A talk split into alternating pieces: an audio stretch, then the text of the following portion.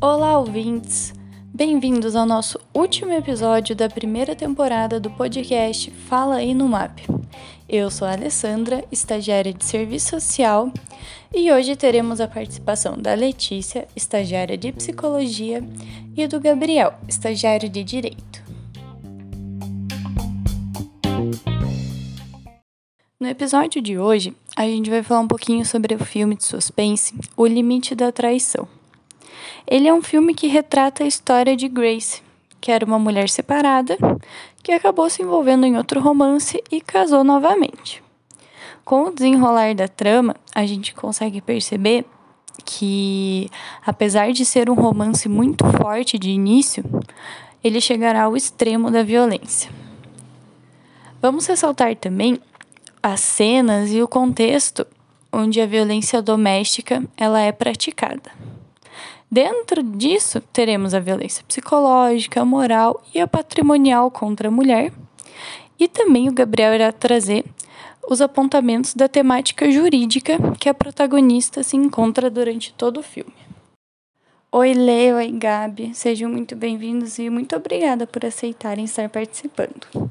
Eu queria começar o nosso episódio perguntando para Lê o que, que o filme traz de violência doméstica e familiar na história da Grace. Oi, Ali. Olá, ouvintes. Então, antes de começar a falar um pouco sobre o filme e relacionar com, a, com os tipos de violência, é, queria trazer um pouco o significado da violência doméstica.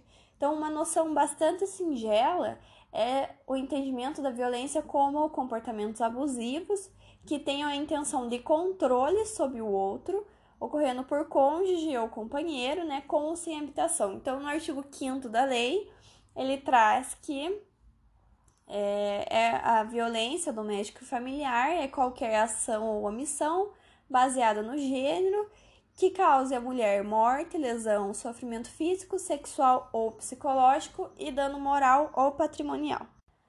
Então, para trazer um pouco mais em relação ao filme, é, quando a gente fala e pensa em relacionamentos amorosos, é comum que as pessoas criem uma idealização é, do parceiro e da relação. É, fantasia um pouco isso, então ela pensa que né, será prazerosa e dará tudo certo. É, no filme tem algumas atitudes como essa, em que a Grace, quando conhece o Shannon, ela, eles saem para jantar, e após essa janta, ela disse para si mesma: Ele é maravilhoso, ele é o homem dos meus sonhos, ele é a minha alma gêmea, ele me conhece melhor do que eu mesma. Mas se a gente for pensar né, bem assim na vida real, os relacionamentos eles são marcados inevitavelmente por conflitos, por desavenças, é, são pessoas diferentes, com crescimentos diferentes, com contextos diferentes. Então, é, esses pensamentos passam da ordem do ideal para o real. Porém, alguns casais em que a violência se torna um meio para a resolução desses conflitos, eles costumam ter um padrão de comportamento. Então, em decorrência disso, Lenore Walker, uma psiquiatra, é, desenvolveu um modelo teórico chamado ciclo da violência para tentar explicar essa dinâmica da violência presente nos relacionamentos. Então, esses ciclos, eles são compostos por três fases. A primeira fase é o acúmulo da tensão, a segunda é a explosão e a terceira é a chamada lua de mel. Essa primeira fase, ela é caracterizada pela tensão e pelo estresse. Então, ocorre com frequência a violência psicológica, a patrimonial e a violência moral. Então, nessa fase é visível e frequente atos de ciúmes, agressões verbais, atitudes e falas desrespeitosas com esse objetivo da submissão. É, no filme, a gente observa esse início da hostilidade quando Shannon maltrata Grace verbalmente em uma cena em que ele está conversando escondido por telefone com uma outra pessoa e a Grace suspeita que seja uma mulher que ele está se relacionando. Então, o Shannon cita de forma bastante agressiva não gostar de ser espionado e interrogado pela sua própria esposa. além desses comportamentos, então, que é visível nesse, nessa primeira fase, a gente também observa a violência patrimonial que ele faz com ela. Então, ele realiza uma hipoteca da casa da Grace sem ela nem ter consentimento desse fato. Ele também falsifica suas assinaturas, tomando posse da sua identidade e realiza um desfalque milionário no banco em que ela trabalhava. E em outro momento do filme, ele a tortura psicologicamente quando ele atrai e ainda oportuna ela. Já na segunda fase do ciclo da violência, a tensão no relacionamento ela aumenta e é observável a violência física. Então, é considerado como um momento da explosão devido a um descontrole do agressor, que pode ter como causa a ingestão de álcool ou de drogas. Então, o homem ele tem a intenção de disciplinar a mulher, mas esse ato tem um forte risco de morte. E depois de, desse lapso, a mulher pode apresentar reações de choque, de negação, isolando-se e também ela tem uma vergonha e acaba não buscando ajuda. Então, a última fase, ela é considerada como lua de mel devido ao arrependimento que o agressor sente, fazendo pedidos de desculpas, se redimindo e realizando promessas de mudança, acarretando então no perdão da mulher. É um período é, relativamente calmo em que o homem reflete sobre suas atitudes e sobre esses comportamentos que ultrapassaram o limite do admissível. Então, tendo essas palavras do seu marido, de suas mudanças, de novos comportamentos, de suas promessas, a mulher então acredita que o então agressor tornará um homem mais tranquilo. Infelizmente, o ciclo tende a se repetir, a voltar essas agressões. E muitas mulheres não conseguem realizar o abandono dessa relação devido a diversos fatores, como fatores afetivos, econômicos, medos e outros aspectos particulares, como filhos e relações familiares. Dá pra gente perceber quantas violências que esse filme aborda, né? E Lê, me diz uma coisa. É, quais são as consequências na vida de uma mulher que sofre todas essas violências? Então, Ali, ainda segundo a teoria da Leonor Walker, quando uma mulher é submetida a vários ciclos da violência, então quando é persistente essa situação, ela possa, passa a ser tida como uma, entre aspas, mulher maltratada. Então ela passa a sofrer, examinando-se cada caso da síndrome da mulher maltratada. Se, ela, se essa mulher é submetida apenas a um ciclo da violência isolado, ela ainda não é tida como uma mulher maltratada. Então essa síndrome, ela é um conjunto de sintomas psicológicos transitórios em mulheres que foram maltratadas fisicamente, sexualmente e ou psicologicamente por seus parceiros masculinos ou femininos. Elas também se mostram incapazes de abandonar essa relação violenta por dificuldades financeiras, por medo ou até por uma interiorização de bloqueios psicossociais.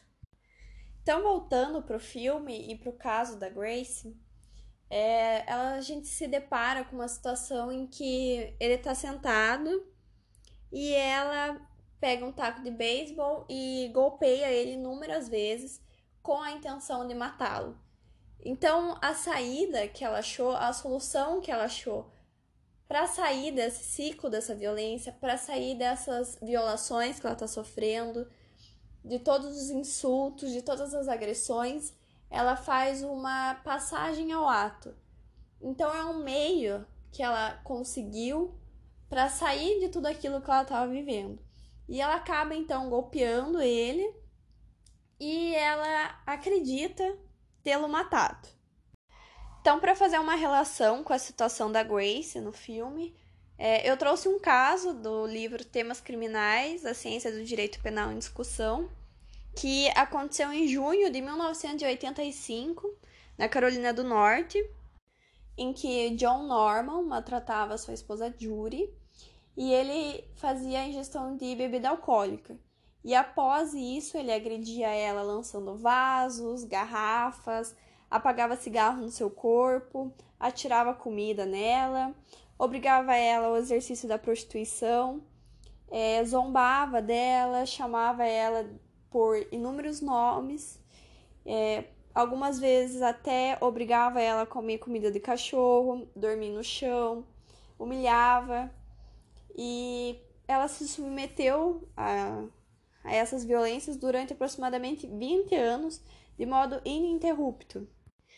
E em um determinado dia, aproveitando que o seu marido estava dormindo, ela pegou uma pistola que ele guardava na gaveta do criado mudo e disparou um tiro em sua nuca.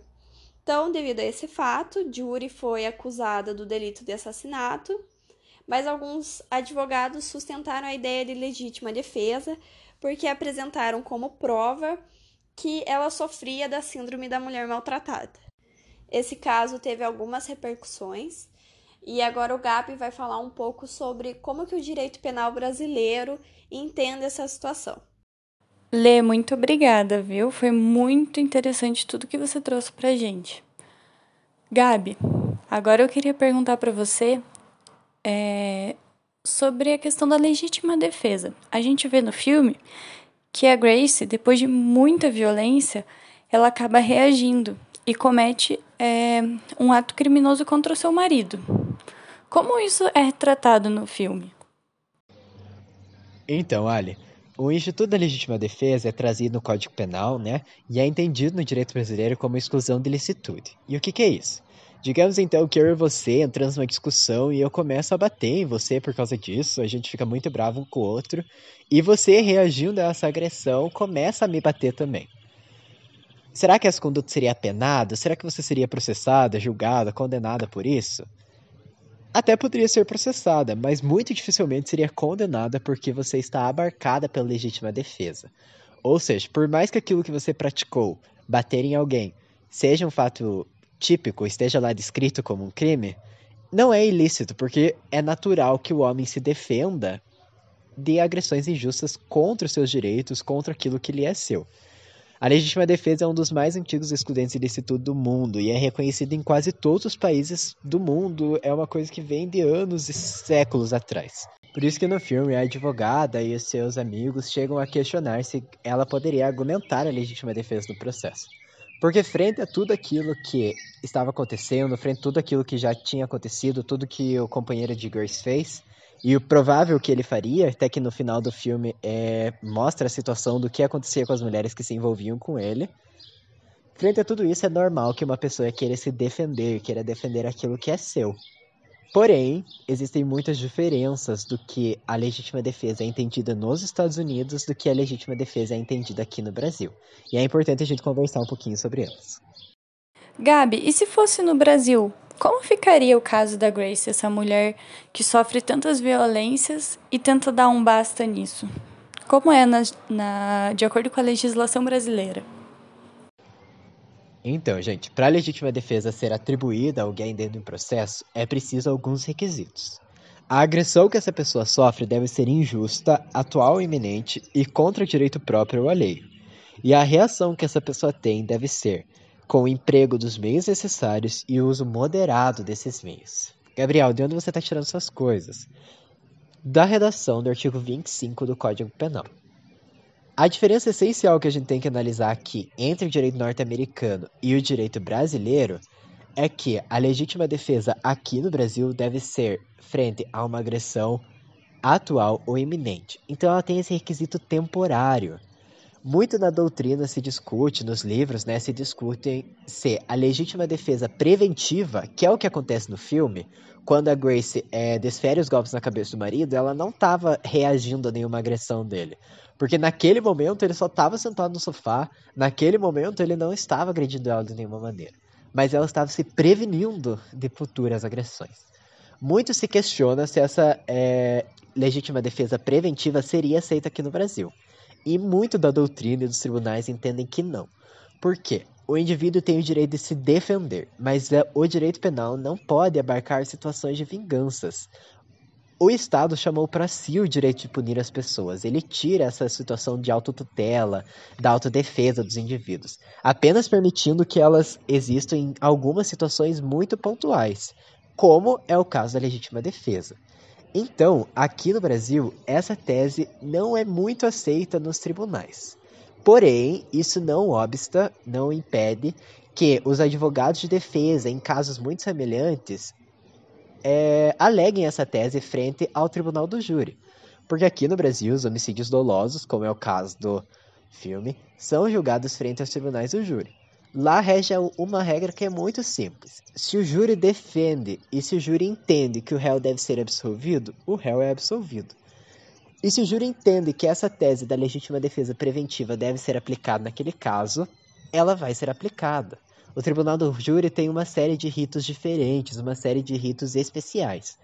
Então, claro que tudo isso é muito difícil fazer essa comparação, até por causa de toda a sistemática né, do filme, de tudo que acontece, de tudo que é envolto depois, que se revela no final. Mas, fato é que cada caso depende das provas que são produzidas, cada caso é uma história diferente, cada caso deve ser analisado em suas peculiaridades. Mas é muito necessário fazer essa distinção, que a princípio a legítima defesa preventiva não é aceita no Brasil, por mais que ela possa ser acolhida dentro dos tribunais de júri pelos jurados, que não são pessoas é, no direito, né, mas são cidadãos comuns que são convocados a fazer parte daquele tribunal.